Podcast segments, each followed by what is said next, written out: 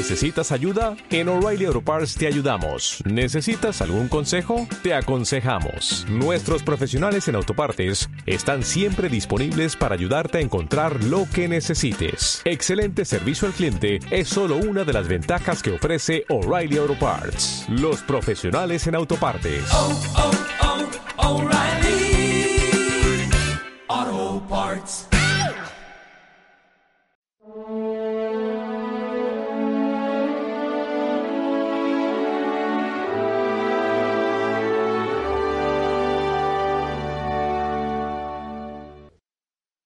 Silencio. Hoy no hay palabra de vida, puesto que hoy la creación, el cosmos, queda asombrada, silenciosa, ante la muerte de nuestro Redentor.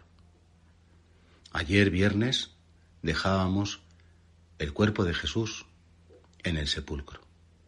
Y hoy un gran silencio. Un gran silencio porque el Señor desciende a los infiernos. Un gran silencio porque el Señor baja a lo profundo del abismo de cada ser humano y allí se encuentra con el misterio de nuestra iniquidad, con el misterio del mal. Un silencio mariano, puesto que es María la que sostiene ahora a esa comunidad frágil, a esos discípulos que, aunque huyeron de la cruz, quieren regresar con ella. Solo falta Judas, que no creyó en la misericordia. Los demás, todos en silencio, desconcertados, rotos, cerca de la Virgen, cerca de María. Hoy sábado santo no hay ninguna celebración. Hoy sábado santo la iglesia se queda silenciosa, a la espera. La iglesia mira a María, que es la madre de la esperanza, que es la madre de la misericordia.